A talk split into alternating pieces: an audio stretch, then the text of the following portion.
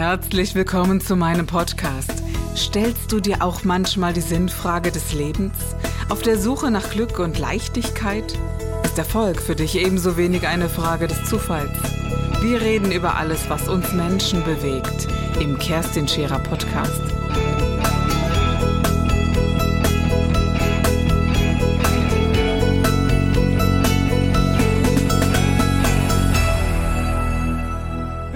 Spirit. Wie langweilig hört sich dieser Titel an? Die Frage habe ich mir ungefähr zwei Jahrzehnte gestellt und du dir wahrscheinlich nur fünf Minuten. Soll ich hingehen? Soll ich nicht hingehen? Möchte ich zuhören oder auch nicht?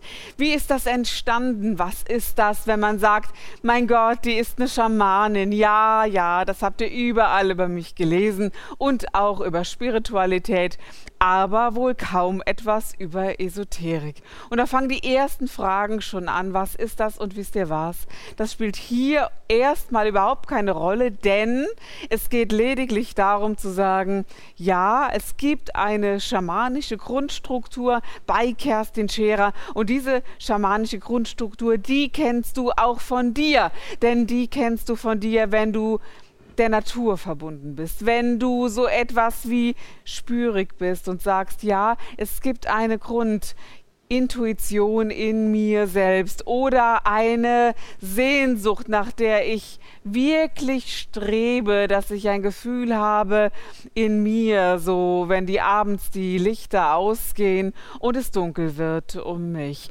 dann wird es still, dann kommt man zu sich selbst, dann wird man ja intuitiver, aber was bedeutet das? Und das hat für mich persönlich sehr, sehr viel bedeutet. Es gab Jahrzehnte in meinem Leben, in denen ich anders war und meine Mutter sich so mit sechs Jahren die Frage gestellt hat, soll sie denn nun wirklich in die Schule gehen oder hat sie ein ganz, ganz großes Problem. Und so bin ich tatsächlich mehrfach psychologisch gecheckt und als gesund erwiesen. Und ich glaube, das ist bis heute geblieben.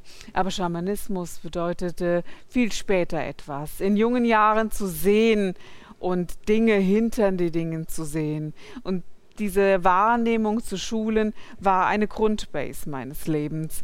Aber gepaart mit viel Verachtung, mit viel Angehen, mit vielen Kämpfen, mit viel Ringen und auch mit dem sehnlichsten Wunsch, danach, das nicht mehr haben zu wollen.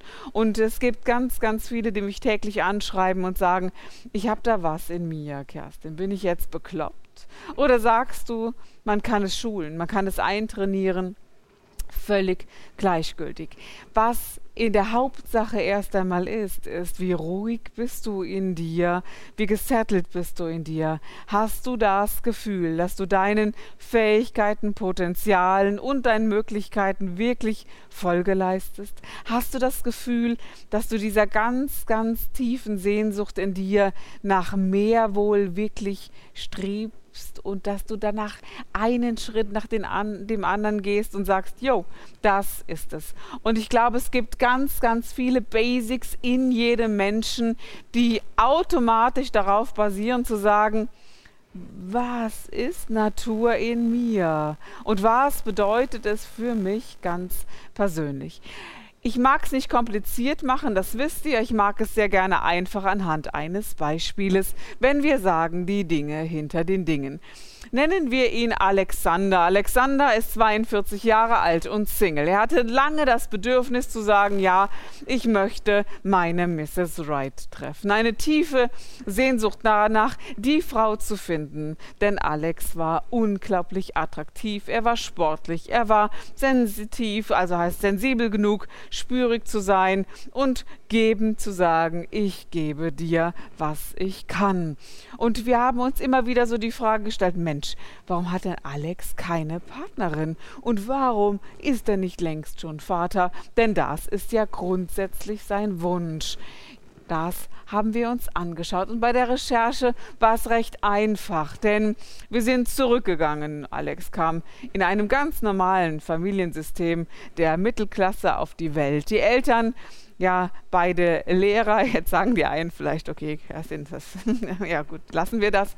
Aber grundsätzlich, er kam wirklich wohlbehütet auf diese Welt.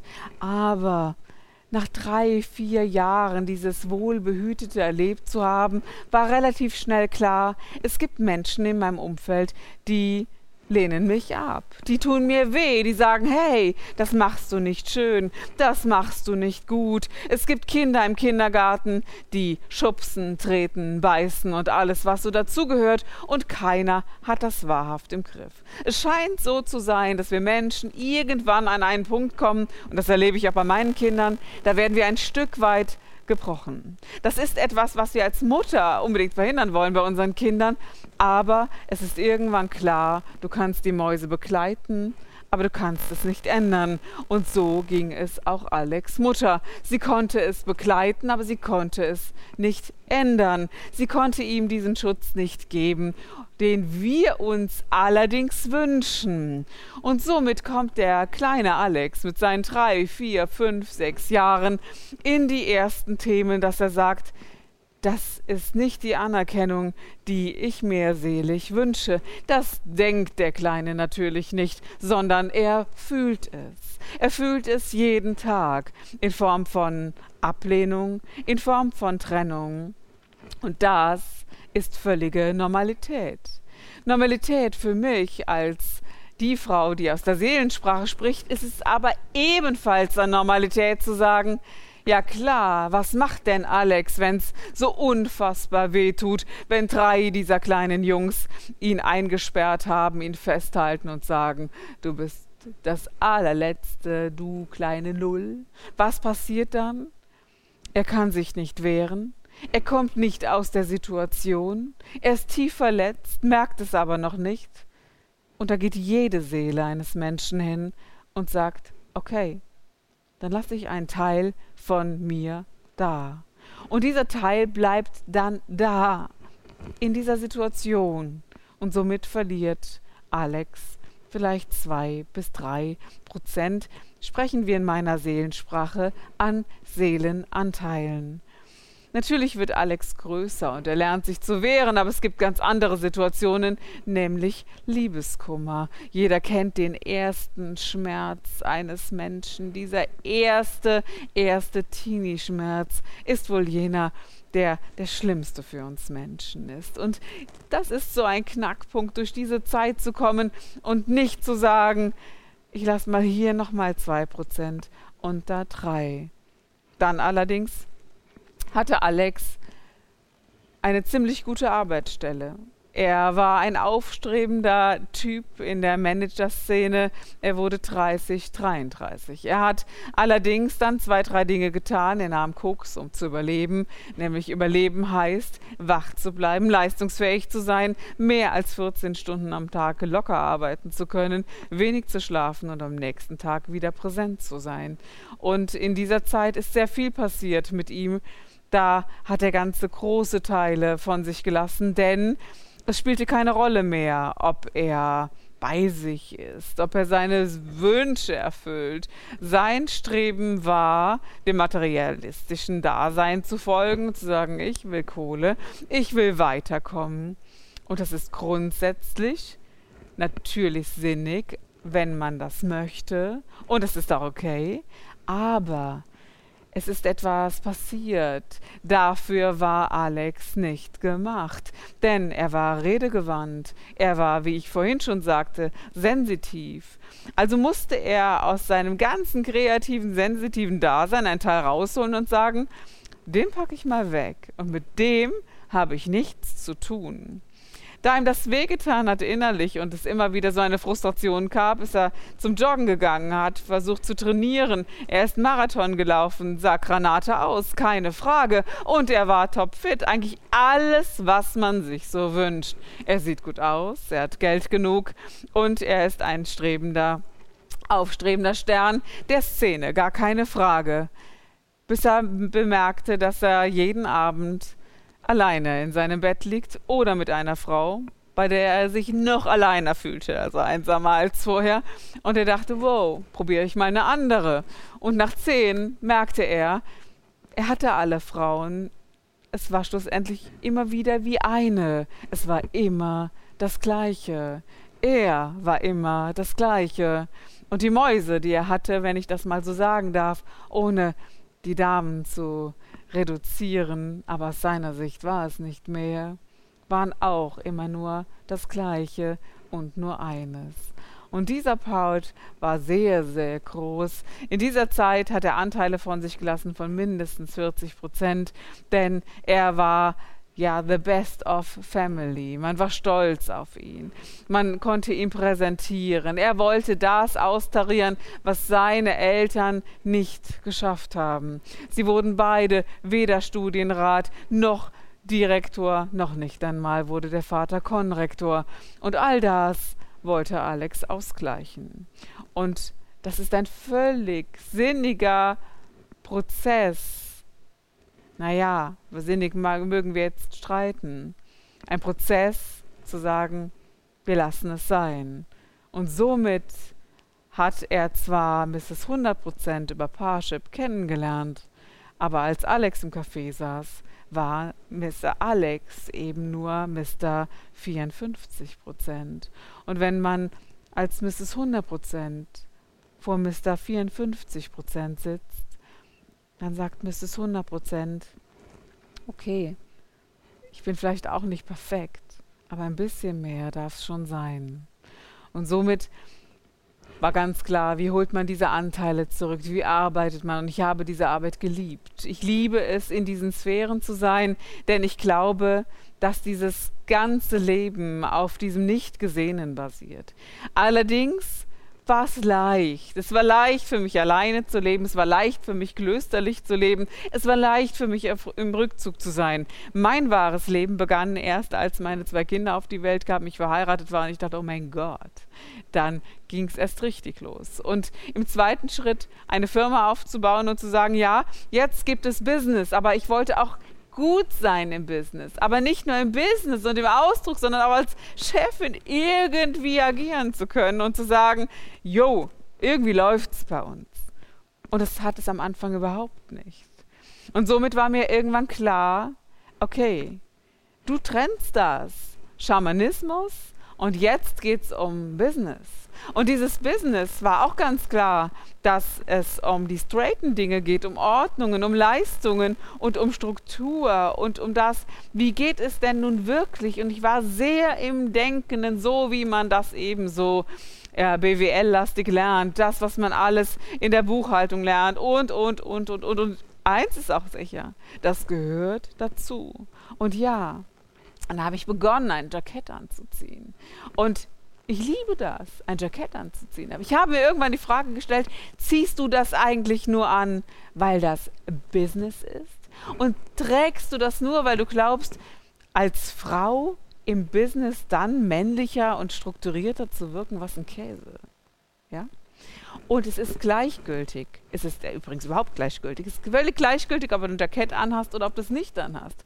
Es ist das, was dich ausmacht. Und die erste Frage, die ich mir gestellt habe, was bedeutet für dich Führungspersönlichkeit? Denn Führungskraft hatte ich gelebt. Ich habe die Dinge umgesetzt, habe den Kämpfen nachgegeben, jedem einzelnen Mitarbeiter nachgegeben und hatte weder den Mut, die Dinge durchzuziehen, ganz gleich, ob es vielleicht allen nicht gefällt, oder mich unbeliebt zu machen, oder die Not erkannt, dass man es so tun muss, wie man es denkt. Und irgendwann war klar für mich, es gibt so eine Waage. Ja, die eine ist diese, diese urschamanische, die, die mit dem energetischen, mit dem hellsichtigen, mit dem spürigen, die mit all eins verbunden ist, gar keine Frage. Und das ist der Run für mich. Und es wird mein Leben bleiben, denn das bin ich. Und auf der anderen Seite in dieser Waage war auch ganz klar, es geht darum zu rechnen, Menschen ja irgendwie in eine Bahn zu bringen, in eine Kraft zu bringen, zu sagen, hier ist Business. Aber dann war auch klar, die zwei Schalen sind ziemlich weit auseinander. Und ich war wahrlich nicht der Ständer, der diese zwei Schalen austariert hat, sondern ich war ziemlich weit weg davon. Ich war entweder in der einen oder in der anderen. Und das war ziemlich ähm, ungünstig. Und das ist es auch bei dir. Denn warum geht man denn zum Spirituellen? Weil man doch den Wunsch hat nach Liebe, nach etwas Leichtem, die Sehnsucht in sich trägt, ja, dieses wundervolle Go zu haben, Hier stimmt bei mir alles, hier habe ich aufgeräumt, hier bin ich verbunden, still und eins mit mir. Das ist wundervoll. Und wenn ich mich zurück, zurück äh, erinnere, als ich das erste Mal so ein Reiki-Seminar hatte, ich habe das gar nicht wegen dem Handauflegen gemacht, sondern es war so schön. Das Seminar war so ohne Leistungsdruck. Es war so wunderbar, das Kerzchen vor mir zu haben und zu sagen, und das ist auch, das darf auch noch bunt sein. Es darf auch noch so ein bisschen Kind sein, es darf so süß sein und ich habe mich so aufgehoben gefühlt. Und in dem ganzen wundervollen Kitsch, wenn ich das mal so sagen darf, den ich heute noch lebe, den ich heute noch in meinem Leben mit einbeziehe. Und hier war dann auch klar, ich darf keine Angst haben vor diesem ganzen Break-Even. Und heute in der Corona-Zeit sage ich Breakdown. Du musst ja so und so rumrechnen. Wann lohnt es sich? Wann lohnt es sich nicht? Wie ist es, wenn du Verantwortung für ganz viele Menschen hast? Wie ist es, wenn wir sagen, wir machen es so oder so oder so? Und ich habe Freude daran gefunden, Strategien auszuarbeiten, Ideen und all das ins Run zu bringen, gar keine Frage. Aber erst, als ich in der Lage war, zu sagen, es gibt ein Business und es gibt ein nicht sichtbares Feld, das unmittelbar miteinander verbunden ist, war mir völlig klar, jetzt ist es dran zu sagen, wir entscheiden strategisch und schauen, wo die beste Kraft dahinter steht. Und mit dieser besten Kraft dahinter steht, meine ich, mit diesem unsichtbaren Feld. Ein Beispiel. Ein junger Mann kam wie, naja, sorry, heute kommen die Frauen mal nicht dran, ein junger Mann kam und sagte, ich ähm, habe das Unternehmen in dritter Generation, einen Elektrobetrieb übernommen. Ich bin eigentlich echt fit und mein Vater hatte Aufträge, es war nie ein Problem, es ist immer noch eine gute Zeit, aber bei mir läuft es nicht. Das klappt nicht. Ich bekomme kaum Aufträge.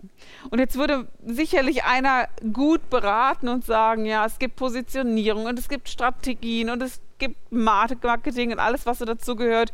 Aber darum ging es nicht, sondern die Frage war, was hast du abgekauft? Was hast du geerbt? Und der Großvater hat sich in diesem Unternehmen, so kam es in dem Gespräch hervor, erhängt. Der Vater hat das gut gerissen und es war überhaupt kein Problem. Aber der Großvater hatte sich erhängt. Und er hatte sich zur Aufgabe genommen, zu sagen, ich werde genauso erfolglos wie du, aber ich bringe mich dann nicht um. Denkend, was ein Käse. Gar keine Frage. Warum machst du sowas? Wie gehst du denn als Mensch hin und hast so eine Ideologie plötzlich in dir? Und er sagte, Kerstin, das stimmt. Stimmt, jetzt wo du es sagst. Es stimmt. Und dann sagte ich, weißt du, das Einfachste ist, Du schaust es dir genau an, sprichst mit deinem Vater, sagst, hey, wie ging dir das? Wir müssen einmal über den Großvater sprechen. Wir müssen einmal über die Situation sprechen und ich ändere einmal farblich mein Logo. Und seitdem läuft das sehr, sehr gut. Und nicht nur das, es ist heute eine recht große Kette, in dem du in diesem Vertrieb sehr, sehr viele elektronische Dinge, von denen ich keine Ahnung habe, kaufen kannst. Aber ich bin mir sicher, dass ohne dieses Feld und ohne diese Kraft des eigenes, eigenen Vaters, und es war wahrlich nur eine kleine Tür, von der wir hier gesprochen haben, wäre es nie in den Run gegangen.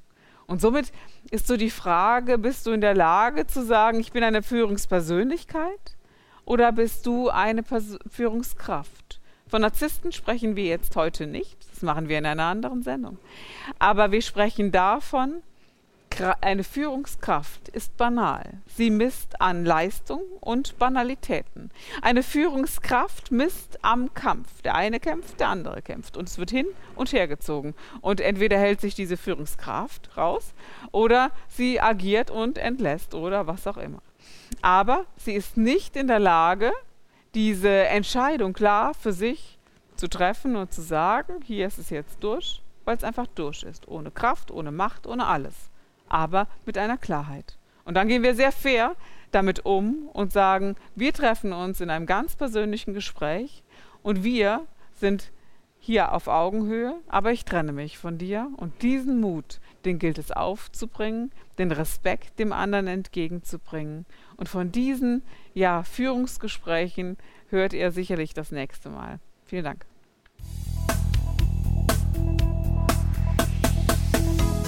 Das war der Gib dich ganz Podcast mit Kerstin Scherer. Wenn du mehr über mich erfahren möchtest, dann gehe auf meine Website www.kerstinscherer.com oder besuche mich ganz einfach bei Instagram Co. Du interessierst dich für bestimmte Themen, die du jetzt noch nicht gefunden hast? Dann schreibe uns eine E-Mail an info@kerstinscherer.com. Wir freuen uns auf dich.